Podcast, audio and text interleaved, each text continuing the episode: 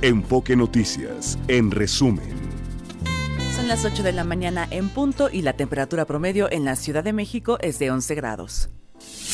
El presidente López Obrador consideró vergonzosa la forma en la que se abordó la caída de una dovela del tren interurbano México-Toluca.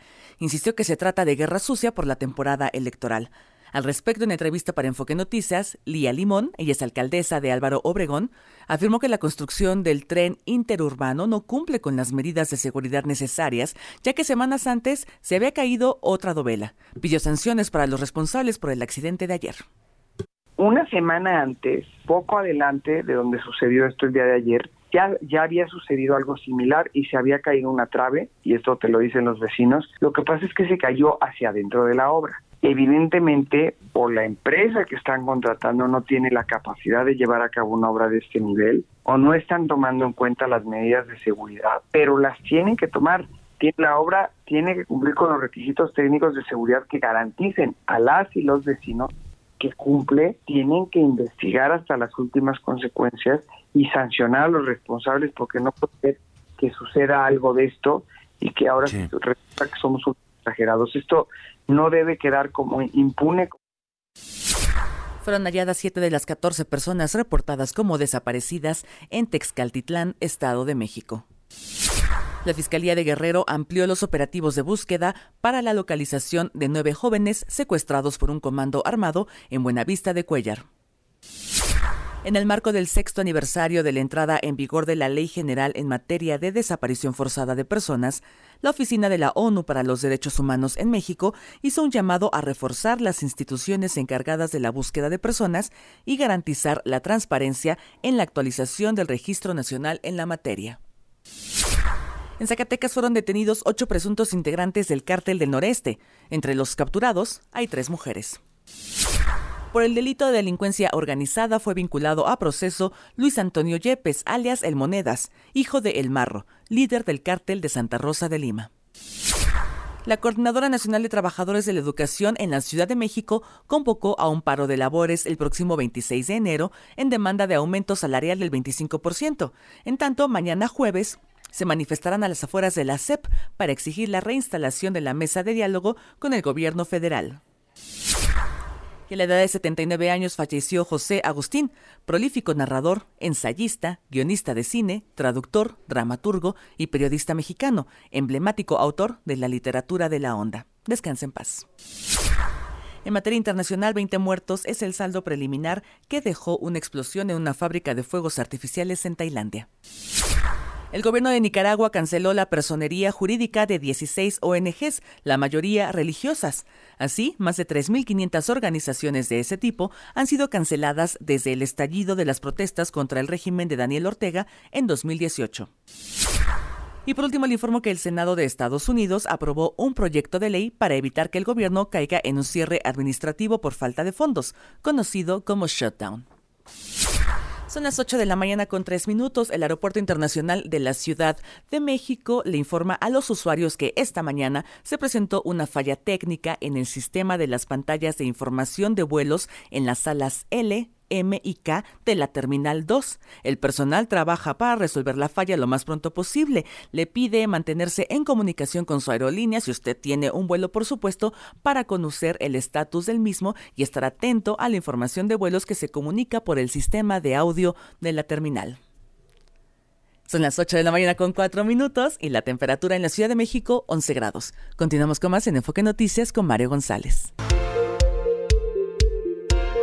de México y el mundo, política y coyuntura, con José Luis Valdés Ugalde. Parecía imposible que Bernardo Arevalo llegue a la presidencia de Guatemala, pero finalmente, y después de muchas horas en el Congreso de Trabas, lo logró. José Luis, ¿cómo estás? Qué gusto saludarte. ¿Qué tal, Mario? Buenos días. En efecto, pues sí, se logró con paciencia y con perseverancia eh, después del boicot que el Congreso estaba imponiéndole a Arevalo y al movimiento Semilla para que pudiera ascender eh, al, poder eh, Bernardo Arevalo, como finalmente ocurrió con algunas horas de retraso, porque lo hizo el lunes en la madrugada. Entonces, este, lo que tenemos aquí es una situación muy delicada Eh, por un lado, un acontecimiento me parece que muy importante, toda vez que Arevalo pues es un representante de, de sectores muy importantes de la comunidad eh, guatemalteca, particularmente los pueblos indígenas que arroparon al nuevo mandatario, ¿no? Eh, al mismo tiempo también la comunidad internacional y los líderes extranjeros hicieron un llamado al Congreso ante las trabas y el retraso en la toma de posesión de los de los diputados. Eh, pero es delicada la manera en cómo los han presionado y lo siguen presionando a Arevalo para que no cumpla su cometido de iniciar un periodo presidencial que ya afortunadamente ya inició, va a ser muy muy azaroso, va a ser muy complicado, eh, pero de todas maneras ya inició en este proceso de combate contra la corrupción en Guatemala que ha llegado a niveles ya digamos exorbitantes, ¿no? Entonces yo creo que tenemos aquí una, una presidencia muy interesante, no hay que olvidar que Arevalo es hijo de Juan José Arevalo, que fue presidente eh, eh, de Guatemala eh, antes de Jacobo Arbenz y antes del golpe en un movimiento que se llamó socialismo espiritual, que llevaba eh, propuestas sobre educación y reformas agrarias eh, muy interesantes, que finalmente fue lo que hicieron que Jacobo Arbenz, que fue el sucesor de Juan José Arevalo, eh, fuera derrocado. Entonces, el hijo de, de Arevalo es en realidad un continuador de esta tradición de izquierda, progresista, socialdemócrata, dentro del aparato de poder que hoy día eh, pues ofrece un cambio estructural que buena falta le hace a Guatemala, Mario. Sí, sí. Mucha inestabilidad en los últimos años, este mm, bueno, ha habido mucha polémica también por eh, los procesos en contra de expresidentes. Efectivamente, las figuras institucionales del país son muy endebles. Eh, pero bueno, Yamatei logró concluir el mandato también con muchos cuestionamientos en su contra y, sobre todo e, ese último tramo en el que arremetió con todo lo que se llamaba oposición. Eh, desde que inició eh, las campañas políticas para las elecciones del año pasado, en las que ganó Bernardo Arevalo sorpresivamente, y lo ganó porque descarrilaron las candidaturas de los opositores principales, es decir, la Fiscalía se asume, bajo las órdenes del presidente Yamatei, actuó contra todo objetivo opositor y eso pues eh, fue muy cuestionado por la comunidad internacional. José Luis. Sí, en efecto. Sin embargo, ante esta censura y este, digamos, bloqueo, pues se coló Arevalo, se les coló el candidato más importante y más interesante que podía haber tenido Guatemala en este momento eh, y ya está, digamos, en el poder. Entonces yo, yo lo que veo es un proceso interesante, transformador dentro de, de Guatemala, al, al, que habría que seguir con mucho, con mucha atención desde México, perdón toda vez que pues es vecino, el vecino centroamericano más importante que nosotros tenemos. Eh, y, esto viene a colación, Mario, para comentar la grave ausencia y la lamentable ausencia de parte del gobierno mexicano, por lo menos del presidente de México, de la toma de posesión.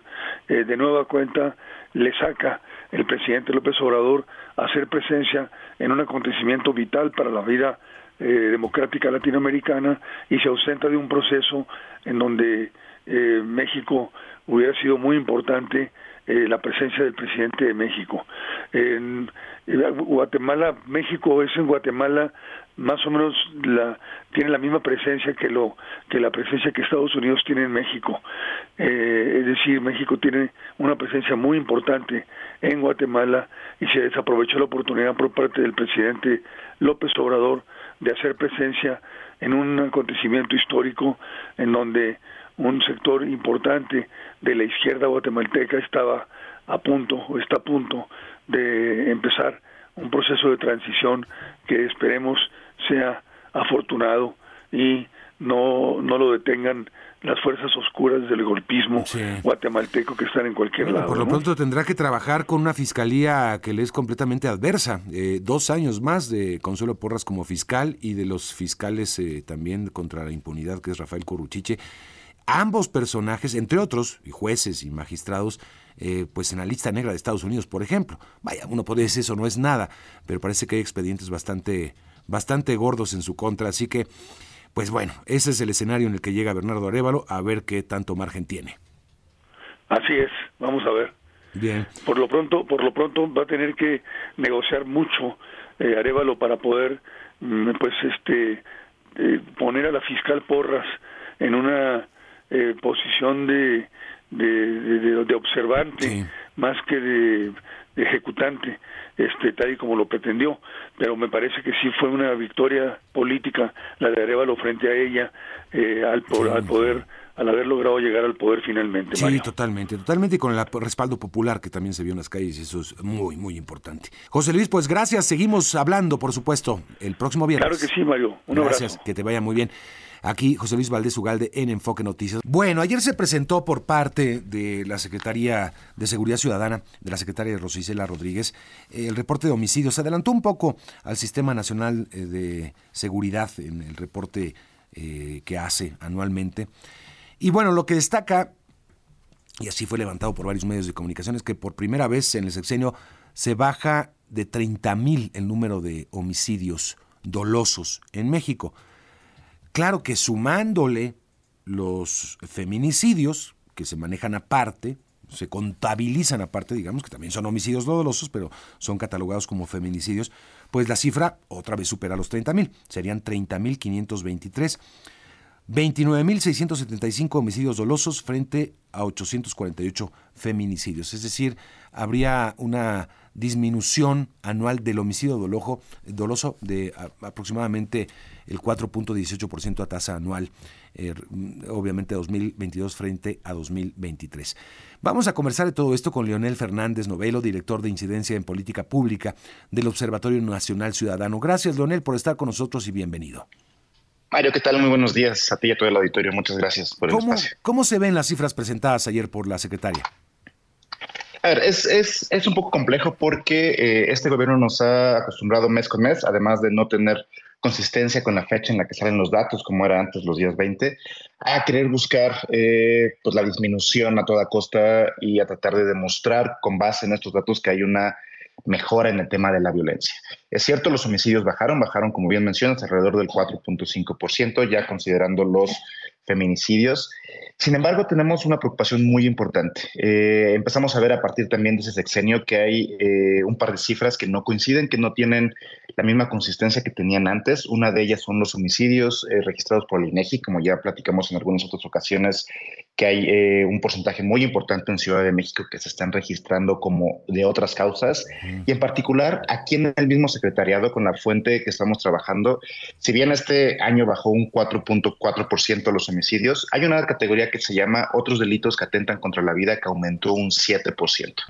Y esto es complicado y esto es eh, diferente porque esto no sucedía en momentos anteriores. Esa categoría normalmente se mantenía pues dentro de un más menos 1% y no tenía estos picos tan importantes. Lo resaltable es que a partir de que eh, inicia este sexenio de 2018, vemos cómo estas curvas se van separando. A medida que baja el homicidio, sube esa otra categoría. Lo que nos dice que esta vez los datos no son del todo confiables y para un descenso tan bajito, bajo del 5%, que se podría considerar dentro del margen de horror, tener esta otra categoría con estos crecimientos, pues nos hace dudar de que en efecto el homicidio homicidio esté bajando. O sea, eh, creció el, el, homicidio por otras causas, finalmente sigue siendo homicidio, pero por otras causas, eh, y, y decreció más o menos en la misma proporción el homicidio doloso. Es correcto. Esta categoría llama otros delitos que atentan contra la vida. Hemos hecho solicitudes de información para preguntar a qué se refieren y qué están registrando en estos casos y no nos han sabido contestar. Seguramente habrá alguna explicación al respecto, pero mientras tanto nos hace dudar un poco de este descenso, sobre todo que no es tan grande, un 4% en las cifras más altas que tenemos en la historia de homicidio desde que se llevan los registros, pues no nos habla de que realmente el problema se esté disminuyendo. Mm, eh, vaya, eh, definiría una tendencia, porque también habla la secretaria de una reducción de los homicidios del 20% en el sexenio. Todavía no me atrevería a hablar de una tendencia, de nuevo. Eh, escogen en qué momento hacer esta comparativa. Por un lado, hacen comparativas en el momento que les da el punto más alto y el punto más bajo. La tendencia todavía no es así. Si hubiéramos medido esta, esta categoría precisamente hace cuatro o cinco meses, pues no tendríamos este descenso, ¿no? Los homicidios se comportan de manera no lineal, es decir, puede haber un mes bajo, un mes bueno. En este caso, el mes de diciembre fue un mes eh, relativamente bajo. Sin embargo, hay otra cosa que, resalta mucho a la vista. Eh, si observamos los datos a nivel estatal, solamente hay tres estados que concentran estos descensos y son descensos muy importantes en estados que no necesariamente están pasando por un momento seguro. El caso de Michoacán, con un descenso de alrededor de 700 homicidios sobre 2.400 en este último año. El caso de Sonora, con un descenso de 400 homicidios y el caso de Zacatecas, con un descenso de alrededor de otros 400 municipios. Si quitamos esos tres estados, no existe esta tendencia a la baja. Prácticamente los homicidios se han mantenido, incluso estados que han rebasado el crecimiento de arriba del 20%. Y nos llama la atención porque son tres estados que están teniendo problemas en particular de violencia muy importantes que hemos visto, eh, quizá no en los números, pero sí en las notas. ¿no? El caso de Michoacán eh, resalta con lo que pasó este último año con, con Hipólito Mora y con todas las balaceras y los ajustes de cuentas que hemos visto en diferentes municipios. El caso de Zacatecas con la misma crisis de homicidio y de que han encontrado diversas fosas, lo cual nos hace un poco, eh, de nuevo, tener cierta, cierta duda sobre cómo están estos homicidios. No hablaré de una tendencia a la baja todavía sostenida. Si vemos la gráfica, todavía se alcanza a ver eh, como al cierre, eh, bueno, a mediados del año pasado hubo un, ligero repunte de estos homicidios para cerrar el año consistentemente hacia la baja. Me esperaría todavía un año más para poder afirmar que en efecto ya se consolidó una tendencia eh, firmemente a la baja. Ya. Hay cifras importantes de otros delitos, digamos, ya cuando se habla de delitos del fuero común y del fuero federal, pues reducciones, eh, por ejemplo, del fuero común habla de casi 30% de disminución en diciembre. Eh, utiliza a veces diciembre como comparación y, a veces a veces utiliza también la secretaria eh, el año completo como, como una comparación eh, respecto a los otros, es decir, como que la cifra eh, la va acomodando respecto a lo que puede ser más impactante, ¿no? Para, para, para demostrar que está a la baja. Pero ¿cómo se ven los delitos en, en conjunto? La disminución que está argumentando el gobierno federal habla de una disminución en general este, de 34%, por ejemplo, en delitos del fuero federal. Sí, es correcto. Ocupa eh, a conveniencia la comparativa, no es consistente con, los periodos que debería de ser para poder realmente hacer un argumento de que está descendiendo. Pues mira, en general sí vemos un descenso importante en la mayoría de los delitos patrimoniales. Eh, comparando 2022 con 2023, en el orden del entre el 8 y el 10% en la mayoría de ellos. Resalta el robo transeúnte con un 10% de disminución. Eh, y quizá los que nos pueden llegar a preocupar un poco más son dos, el caso de extorsión y de nuevo el caso de secuestro. Eh, el caso de, extorsión prácticamente se mantiene eh, igual en términos de, carpetas de investigación. Hubo realmente la misma cantidad del año pasado. Pero el caso de secuestro llama la atención porque refleja una disminución en las carpetas de investigación, alrededor del 10%, pero un aumento en las víctimas, alrededor del 11%. Es decir, los secuestros cada vez son eh, multitudinarios, se están secuestrando más personas en menos hechos lo cual los hace que tengan una mayor capacidad los delincuentes de poder implementar operativos, secuestrar un gran número de personas, llevárselas y mantenerlas cautivas sin que la autoridad pueda reaccionar. Además, también lo mismo que pasa con los homicidios, tenemos el caso de otros delitos que atentan contra la vida. En este caso, el crecimiento sí es eh, mayúsculo, arriba del 15%, que ha sido constante a lo largo de este sexenio, lo cual nos habla, pues bueno, que los delitos que tienen que ver con extracción de rentas, es decir, secuestros, privaciones de la libertad, extorsiones, y ahora el caso que no tenemos registros por no haber un tipo penal, pero de todos los ciberdelitos, de, las, de los fraudes y todo lo que se está generando alrededor del robo de, eh, identidades y de cuentas de WhatsApp y de otro tipo de cuestiones eh, de cibernáuticas, pues tenemos crecimientos muy importantes. Lo que vamos a decir de esto es que, bueno, a falta de una estrategia muy puntual y de tanta eh, centralización del dinero y de las estrategias de seguridad a nivel federal y disminución de la capacidad de los municipios, pues vemos que otros delitos han aumentado como a partir de la pandemia. Los, los, los delincuentes también están haciendo una especie de home office y están empezando a trabajar mucho más con, con la extracción de eh, rentas. Una gran definición, gran definición. Sí, sí, sí, totalmente. Estar fuera del, del, riesgo de ser detenidos o de estar en, y, mejor el home office para los delincuentes está, está, muy buena la definición que está haciendo. Ya tienen ese alcance, herramientas tecnológicas para hacerlo. Incluso, pues creo que hasta a veces más sofisticadas que la puede tener la propia autoridad, Leonel. Sí, sin duda. La verdad es que es sorprendente la capacidad que tienen de esto que le llaman eh, ya ingeniería social, de extraernos información sin que nos demos cuenta para después usarla en nuestra contra y hacernos creer, ¿no? Desde casos no violentos como que te eh, hablan diciendo que soy yo y te va a llegar un paquete y tienes que pagar la aduana y a la mera hora no es nada, hasta extorsiones mucho más puntuales, extorsiones de cobro de piso y de una violencia que sí genera un miedo importante en las personas. A pesar de estos descensos tan grandes que se que han presumido, pues seguimos viendo con la ENSO, con la encuesta nacional de ciudad urbana, que la gente se sigue sintiendo insegura. Prácticamente seis de cada 10 mexicanos, más de la mitad, se siguen sintiendo inseguros en su ciudad, lo cual nos habla pues de que estamos todavía muy lejos de resolver el problema.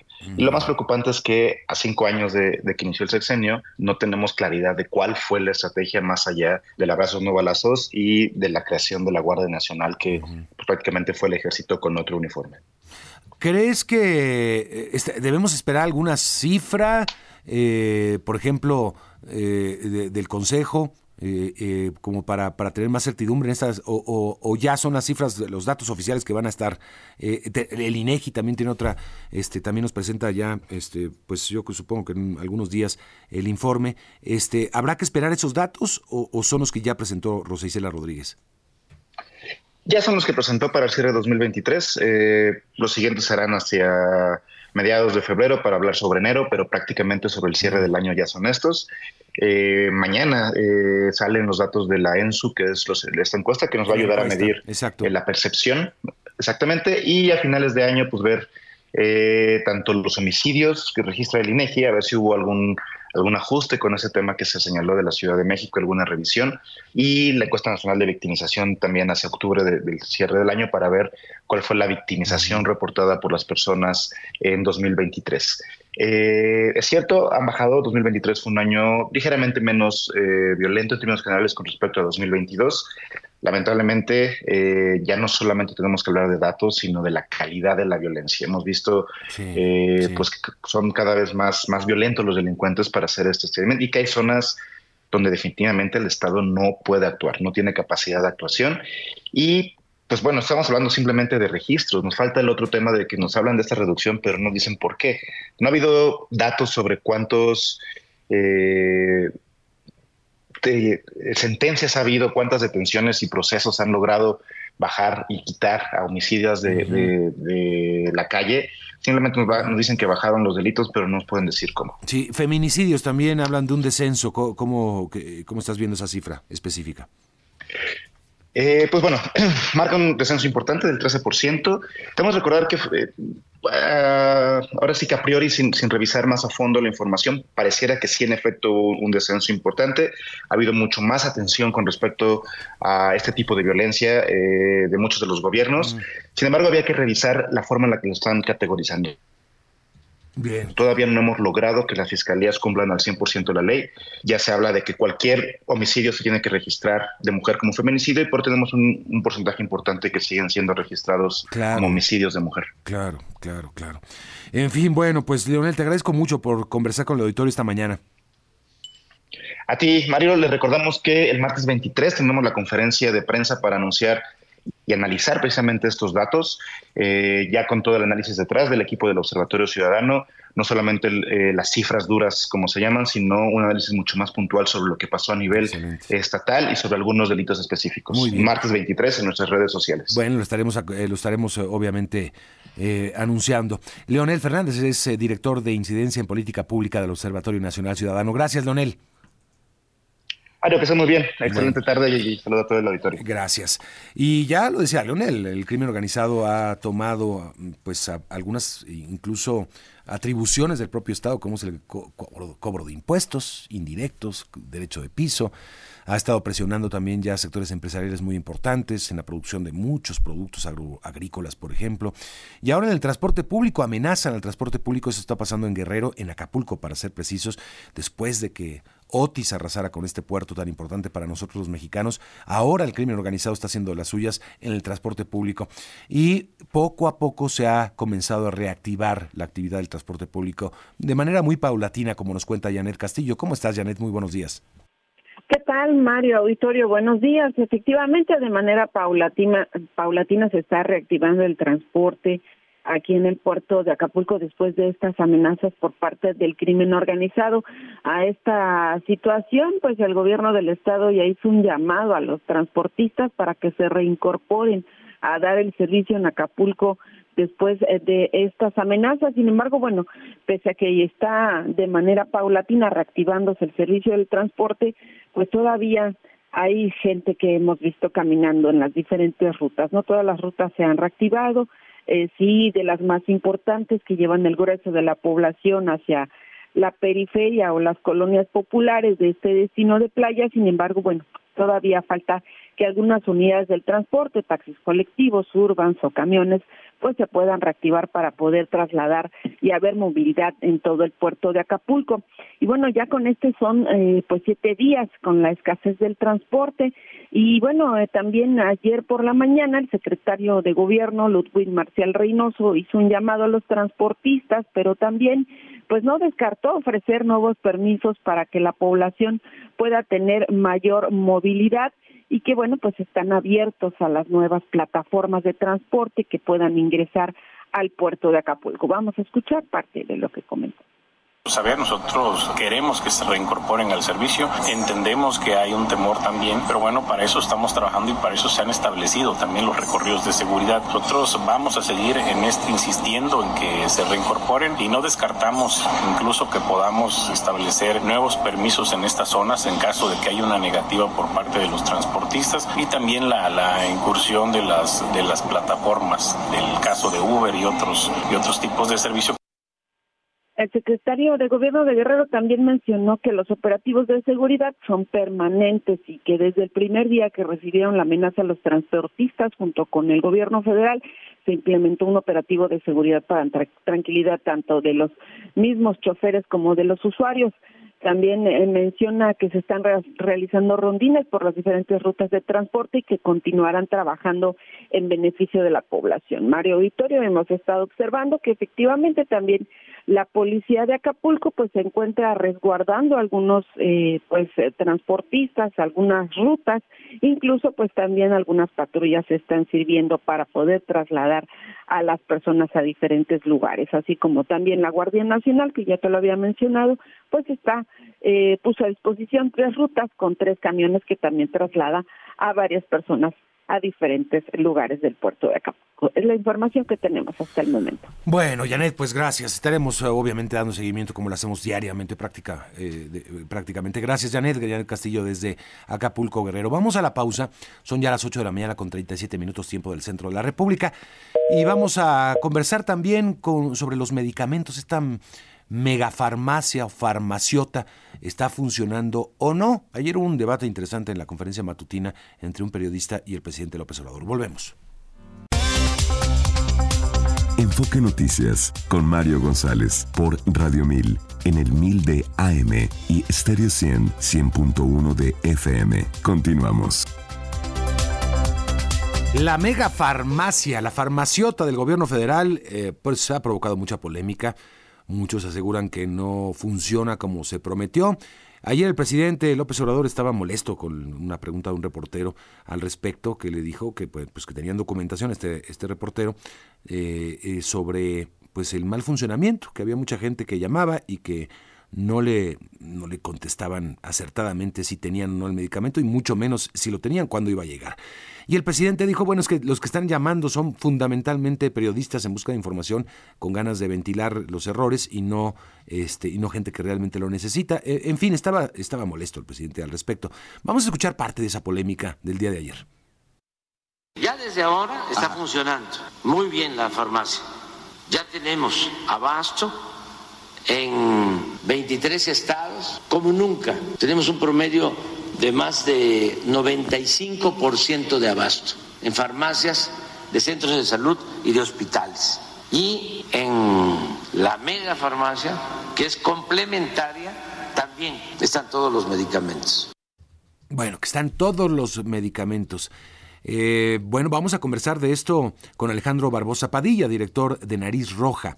AC, que apoya a pacientes con cáncer de escasos recursos a través de servicios gratuitos.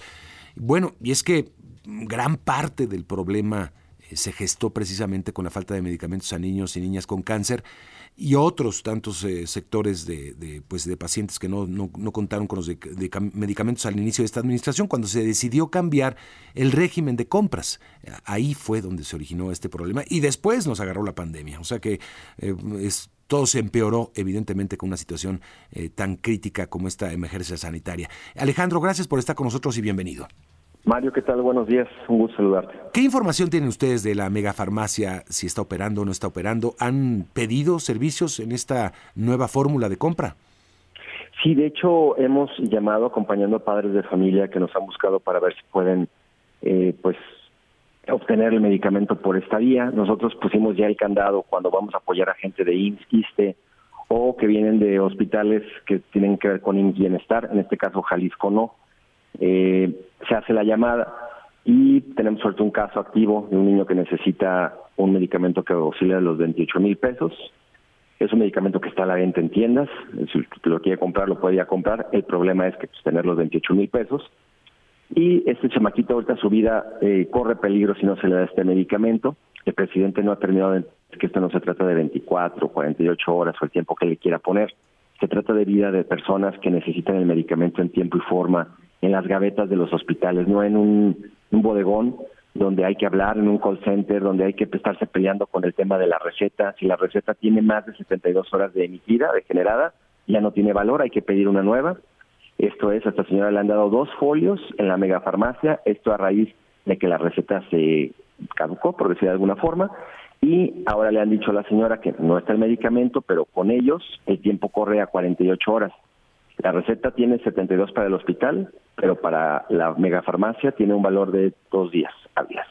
Entonces, si no se consigue por medio de ellos, ¿qué crees que tiene que hacer la familia? Ir nuevamente a pedir otra receta, ir a que se le escaneen en la farmacia para que le digan evidentemente que no hay el medicamento y volver a hacer la llamada a la megafarmacia. O sea, tienes que comprobar que no hay medicamento en, el hospital y, y, entonces hacer el trámite en la megafarmacia. El paciente se volvió el auditor del abasto de medicamentos. Entonces la cosa más absurda es el que anda correteando el del call center, que por cierto muy amable, eso sí no puedo decir otra cosa, muy amable las personas, pero desafortunadamente la respuesta que siempre tienen es, no lo tenemos en el catálogo. Esa es la respuesta que hemos recibido, no, no solo de este caso, con otros compañeros de otras ONGs a nivel nacional, la respuesta es, no lo tenemos en el catálogo y este y pues vuelva a llamar con estas situaciones que te platico, pues vuelves a llamar y se te acabó el tiempo y como los serpientes y escaleras, pues vuelves a empezar, ¿no? Y es una barbaridad porque estamos hablando de vidas humanas. Ya. Eh, ¿Se sabe, eh, hay alguna página o algún documento oficial donde se sepa dónde está, eh, en qué consiste el catálogo o, no hay acceso a eso? No, no hay acceso. No, no, ni lo vas a tener. De hecho, yo creo, no hay que ir muy lejos. Yo te preguntaría dónde están las licitaciones que hicieron para la compra 2024-2025. Ahí las conocen. Ese es el tema. Si tú tuviéramos acceso a las licitaciones, podríamos saber qué es lo que ya compró el gobierno y se supone que dónde está. Pero el problema es que como no, todo lo que manifestaste al inicio de la entrevista, estos cambios de compras, estas inhabilitaciones que fue que quizás lo único que te faltó en la, presentación, la inhabilitación de empresas mexicanas con las que tenías la certeza de comprar medicamentos aquí y no tener que andarte yendo a la India a comprar medicamentos, eso ha generado la escasez y desafortunadamente hoy recurren nuevamente a la UNOPS, me parece otro gravísimo error porque están demostrando que no pudieron. La megafarmacia me parece que es otro error, pero también a beneficio del pueblo. ¿Por qué? Porque los estamos nuevamente auditando. Ellos mismos volvieron a poner el tema en la mesa, en la agenda, y pues esto es más que evidente. O sea, ya no es ni siquiera la asociación civil que va a pelear el derecho del ciudadano, no. Es el ciudadano que se está dando cuenta del desastre que hay para poder conseguir un medicamento. Sí, sí, bien lo dice, se han habilitado empresas mexicanas que pues, es lo que lo que criticaba el presidente es que en las claves se incluía incluso el, transporte, lo cual pues este eh, la logística, lo cual encarecía mucho el producto, entonces ahí se ocurrió que pues, era buena idea hacer una empresa mexicana de distribución, cosa que no se hizo y ahora el ejército que es el que distribuye, entonces es un eh, pero una quejita de una urgencia, por ejemplo esta de los 28 mil pesos, mándate un avión del DF a Guadalajara ¿cuánto te cuesta levantar un avión por una cajita que vale 28 mil pesos? Claro. O sea, caray, mejor tenerlo en tiempo y forma, eh, con una, como bien dices, pues una distribución bien hecha, este, pagándole a quien lo tiene que hacer, porque lo que no quieren es pagar la, distribución de medicamentos. Ahí está la clave de todo. No quieren pagar la distribución. Cuando llegó el Metrotexato de Francia, el famosísimo que distribuyó los militares sin pasar por Cofepris, se dieron cuenta que la distribución cuesta. Los militares tuvieron que pagar gasolina, el tiempo hombre de las personas, etcétera, etcétera, cámaras frías en caso de que se requiriera. O sea, no es gratis, todo tiene un costo y el presidente no lo quiere pagar. No, y luego sale más caro el caldo que las albóndigas, como se dice muy vulgarmente, Alejandro, y eso es lo que estamos viendo, ¿no? Ahorita por temporada electoral, pues hay que sacar un producto agradable que donde quedamos bien con la gente. Ah, la medicina. Sí, pero con esto no van a quedar bien con la gente. De hecho, están quedando peor porque se está demostrando públicamente el relajo que traen. Porque ahorita va, y creo que es la clave ahorita con la megafarmacia. Parece que es un distractor. Porque ¿quién ha hablado de cómo están ahorita los hospitales realmente? Porque los hospitales tienen que tener una medición en su operación cómo está el abasto de cada hospital, por qué tienen que depender los hospitales de un centro de abastecimiento que no tiene nada que ver con las compras este, que supuestamente ya se hicieron y la distribución que ya se tuvo que haber hecho a todas estas unidades hospitalarias. ¿Dónde está aquí el problema? O sea, ellos mismos llegaron a querer como ocultar de alguna forma este el, abasto de medicamentos, pero la realidad yo me pregunto, ¿cómo están hoy los hospitales? Sí, no, no, no. Bueno, este, oye, eh, bueno, y eso hay que aclarar, eh, no todos los estados eh, pueden acceder a la megafarmacia, ya lo decías tú, Jalisco no, y todos aquellos estados que no se integraron al IMSS Bienestar, ¿cierto? Es. Entonces solamente aquellos que sí están. Este niño que nos comentabas, ¿dónde está ubicado, si me repites, por favor? Sí, bueno, estoy en Guadalajara, pero hay un problema aquí con lo que acabas de mencionar. Los estados que no se afiliaron, la pregunta es, a ellos les dan la lana y si a ti te dan la lana, ¿a quién le compras? Porque todos los productos los traen del extranjero. Sí. y tú no tienes, y, los estados no tienen autorización para comprar al extranjero. Este, ¿Te acuerdas cuando Enrique Alfaro quería comprar las vacunas? Y no le dejaban que pasaran las pruebas porque el Estado y la Federación se le puso rudo. Volvemos a lo mismo, los estados no tienen este, esa libertad de poder hacer estas compras. Entonces, todos estos estados, ahorita también estamos viendo negra, porque si bien está el recurso, pues no hay a quién comprarle. Y va a empezar a haber una escasez bárbara de medicamentos y pues ahí es donde entra el juego electorero de decir quién sí tiene y quién no.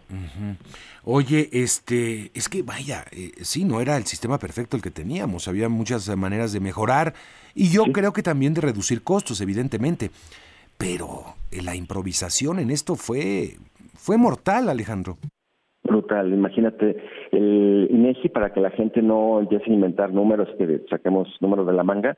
El INEGI dice que en el 2020, 2021, 2022 el promedio de muertos por cáncer en México fueron 60 mil personas mm. por año.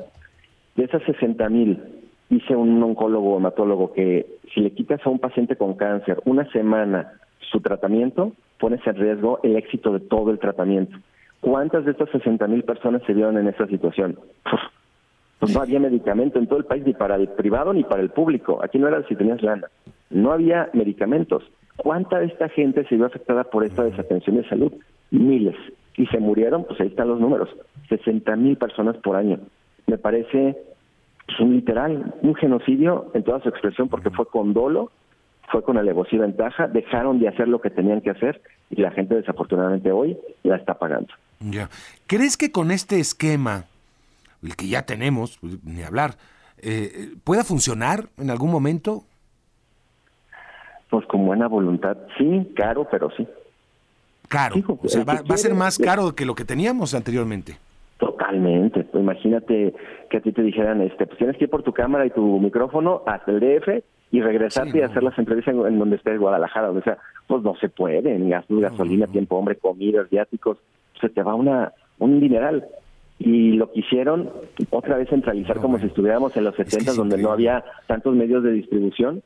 Estamos de acuerdo, pero es el 2024, ya el mundo cambió, el presidente no lo ha entendido y tampoco son papitas y son refrescos. Son productos que merecen una distribución correcta. Bueno, él, él habló incluso de una empresa que estaba asesorado por un alguien que trabajó en Coca-Cola como para repartir como si fueran refrescos. ¿Te acuerdas? Lo, dijo en algún momento en esas improvisaciones que ha tenido a lo largo de esta administración, que creo que es el sello ¿eh? de esta administración, la gran improvisación. Ya ni te cuento, porque me acabas de recordar ese tema, de la descentralización, ¿recuerdas? Que había dicho que cada secretaría se iba a ir a un estado de la República, salud no recuerdo ni dónde iba a estar, este, bueno, fue otro fracaso, bueno, no llegó ni al primer paso esa, esa, esa propuesta. En fin, Sí, en Guerrero. En Guerrero, en Guerrero. Iba, no, imagínate, qué bueno que no está en Guerrero. Qué bueno que no está en Guerrero. Imagínate el crimen organizado metido en los medicamentos. No, ahí está. Secretaría de Salud se migró todo a, Guerrero. ¿En serio está, ahí? Allá está, allá está el COSER. Si, si lo ves en fotos, siempre sale con Guayabera, porque pues, el señor ya está en la playa. Este, no lo conocemos, de hecho, Alcocer es un fantasma. El secretario de Salud, nadie lo conoce más cuando tiene que ir a la mañanera. Este, y todo su séquito, todos están en, Guerrero.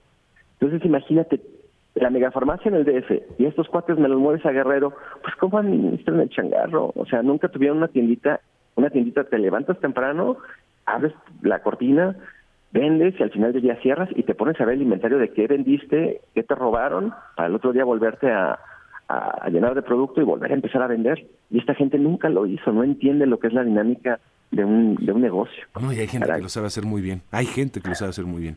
Es correcto. En fin, pues Alejandro, te agradezco mucho por conversar esta mañana. Que tengas muy buen día y gracias por la llamada. Gracias, gracias a ti. Alejandro Barbosa es director de Nariz Roja, eh, que apoya a pacientes con cáncer de escasos recursos a través de estos servicios gratuitos y con el apoyo, obviamente, pues de lo que podría ser la distribución de medicamentos, porque no hay.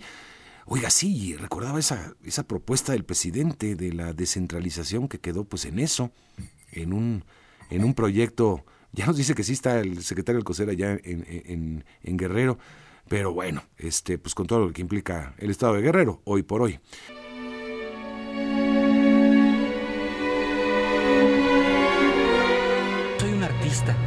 Escritor y yo concibo al arte más como una, a la, literatura más como una actividad artística que como una actividad intelectual, ¿no? Eh, sí reflexiono en lo que estoy haciendo, pero, pero me importa más hacer las cosas que reflexionar en ellas. José Agustín, era la voz de José Agustín quien falleció ayer a los 79 años de edad y quien marcó a toda una generación con sus letras no solamente plasmadas en muchos libros, sino también en guiones cinematográficos. Iván González, ¿cómo estás? Qué gusto saludarte, colaborador de Enfoque Noticias en temas literarios. ¿Cómo te va, Iván? Mario, ¿cómo estás? Me da mucho gusto saludarte y por supuesto a los amigos de Enfoque Noticias. Y bueno, pues así es, Mario, lamentablemente, eh, pues ayer nos enteramos, como ya lo mencionabas, del fallecimiento del gran escritor mexicano José Agustín, quien alcanzara la fama dentro de la literatura iberoamericana en los muy convulsos años 60 del siglo pasado, esa década del despertar social, de la liberación sexual y del desenfreno liberador que trajo consigo el rock, con unas cuantas dosis de sustancias muy nocivas, hay que decirlo desde el punto de vista de unos, y muy auxiliares esas dosis de la creatividad desde el punto de vista de otros. Bueno, José Agustín, junto con otros escritores mexicanos como Gustavo Sainz, Parménides García Saldaña y René Avilés Favila, formó parte de lo que se conoció como literatura de la onda, un movimiento que fue bautizado así por la crítica literaria Margot Glantz y que venía a representar un rompimiento cultural con lo establecido social y literariamente hasta ese momento, encabezado por escritores muy jóvenes, en un mundo que cambiaba a pasos acelerados tras la guerra de Vietnam, el triunfo de la Revolución cubana y la influencia del rock y de las películas norteamericanas del tipo rebelde sin causa. Cabe aclarar que José Agustín Mario no estaba, pues digamos que muy de acuerdo con ese término de literatura de la onda, aunque lo cierto es que así se les llegó a conocer internacionalmente a los exponentes de este movimiento, que solían mezclar en sus obras referencias al rock, eh, con el auxilio de sustancias psicotrópicas, en lo que según alguna vez comentó el gran Carlos Monsiváis, era una expresión altamente influenciada por los llamados beatniks estadounidenses como Alan Ginsberg y William Burroughs. José Agustín fue un escritor muy prolífico, como lo has dicho Mario, que si bien se dio a conocer por sus novelas como La tumba y de perfil extraordinarias ambas, también se adentró en la dramaturgia y se desempeñó además como guionista de cine, extraordinario también, periodista cultural y como traductor literario. En La tumba recordamos esta novela de iniciación que marca el principio además de la literatura de la onda. José Agustín nos narra las peripecias de un adolescente de clase media alta encarna la rebeldía de su generación en contra de los estándares de la sociedad y todo descrito de una manera sumamente divertida, con un lenguaje absolutamente coloquial y sin censura, algo que, bueno, hoy es muy común, hoy en estos días, pero que en aquella época resultaba completamente disruptivo y provocador. Y bueno, Mario, quisiera recomendarles ampliamente la trilogía Tragicomedia Mexicana, donde con una alta dosis de humor, de ese humor que mucho se agradece, y con un estilo muy sarcástico que dominaba a la perfección, José Agustín nos dejó unas extraordinarias pinceladas de la esencia de la política mexicana desde 1940 hasta 1998, desde un punto de vista contracultural, con una visión muy original que llega a desmitificar mucho de la historia reciente de nuestro país, en donde hay que recordar, pues imperaban el fraude electoral en cada elección, el tapadismo, Mario, que parecía ya enterrado, pero pues que pareciera resurgir y también la crisis económica, la represión de las protestas, la transculturación del American Way of Life hacia nuestra realidad social. Todo esto, Mario, temas muy variados que vale mucho la pena revivir en esos magníficos, son tres libros, la tragicomedia mexicana. Y como recordarás, Mario, otra de sus obras inolvidables fue El rock de la cárcel, en que parafraseaba la famosa canción de Elvis Presley, pero en que nos compartió extraordinarias crónicas de su paso como interno en la cárcel de Lecumberri, esa otra página negra de la historia del México del siglo XX. Hay que recordar que la salud de José Agustín se había visto deteriorada desde un accidente que tuvo en 2009, cayó y se fracturó el cráneo y costillas. Eh, desde entonces disminuyó mucho su actividad literaria. Sin embargo, pues nos ha dejado obras importantísimas, Mario, a las que podemos recurrir eh, pues siempre para rendirle un homenaje al gran José Agustín. Eh, recordaba a Mario como guionista, eh, también no, se recuerde de la película, por ejemplo, Me estás matando Susana, una extraordinaria eh, comedia. Esa está basada, basada en una novela que tú mencionabas hace rato, Ciudades Desiertas, que también hay que leer, es una extraordinaria novela, Mario. Sí, sin duda. De, grandes, este, bueno, él estudió cine además, bueno, guionismo, este, también en la UNAM, o sea que estaba muy marcado ya por esa influencia eh, literaria de, de, las imágenes, ¿no? De, que marcó todo el siglo XX, la segunda mitad del siglo XX principalmente, y, creo que fue prolijo en ese sentido.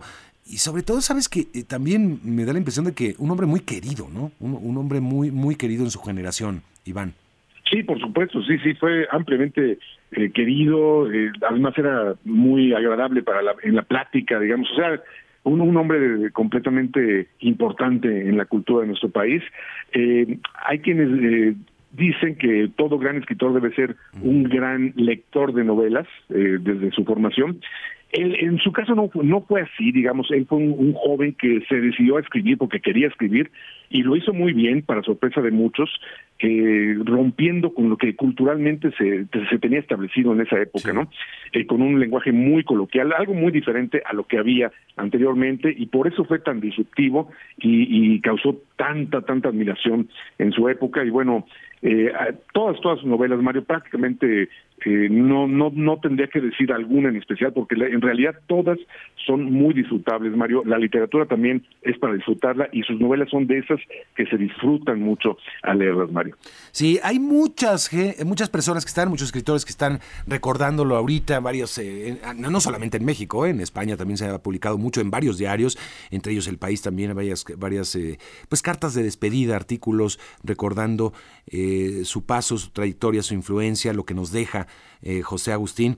Y, eh, pero también ah, recordaba ayer una frase de algún, de algún escritor que, que, escuché por ahí, que decía que fue la gran envidia de toda una generación cuando se ligó Angélica María, la novia de México. Eran muy jovencitos, los dos eran muy jovencitos. Y si tienen interés, de, eh, hay una, pues una especie de recuerdo, una crónica, digamos de así, ya pues de años pasados, en el Universal, este, que la suscribe Janet Aguilar este, de esa relación que sostuvo con la novia de México, Angélica, ah, eh, eh, María.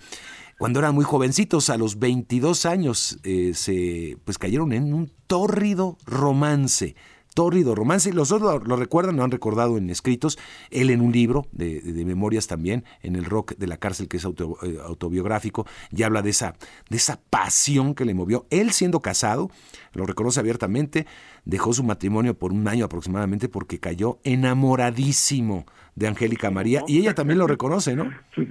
Sí, no, y digo, eso nos habla de, imagínate Mario, eh, ser tan exitoso como escritor eh, a, una edad tan temprana, cuando venía, digamos, la cultura mexicana de un Carlos Fuentes, de un Octavio Paz, es decir, era muy difícil que surgiera en ese, en ese momento una figura tan importante en la literatura mexicana cuando teníamos a gigantes, ¿no?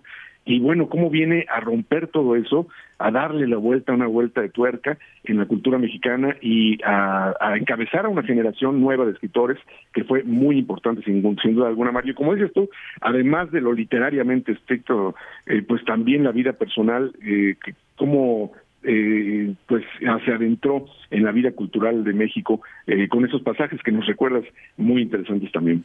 Sí, no, él, lo menciona en este rock de la cárcel. Ella también lo menciona en sus memorias en Angélica María, la novia de México, que este fue publicada en el 2005, como nos recuerda este artículo. Y, parece que todo el amor surge eh, cuando estaban revisando el guion de, eh, de, una, de una cinta que él estaba escribiendo, cinco de chocolate y uno de fresa este, la mamá de Angélica María era una muy prominente productora de cine y que ella fue la que le dijo, oye, este, José, ¿ya viste lo que provocaste en mi hija? Como que está enganchada, ¿no? Y que ahí se dio cuenta que él también estaba enganchadísimo, o sea que un amor este, juvenil, pasional, pero bueno, esa es una parte de la anécdota de la vida de un hombre que deja mucho con sus letras, Iván.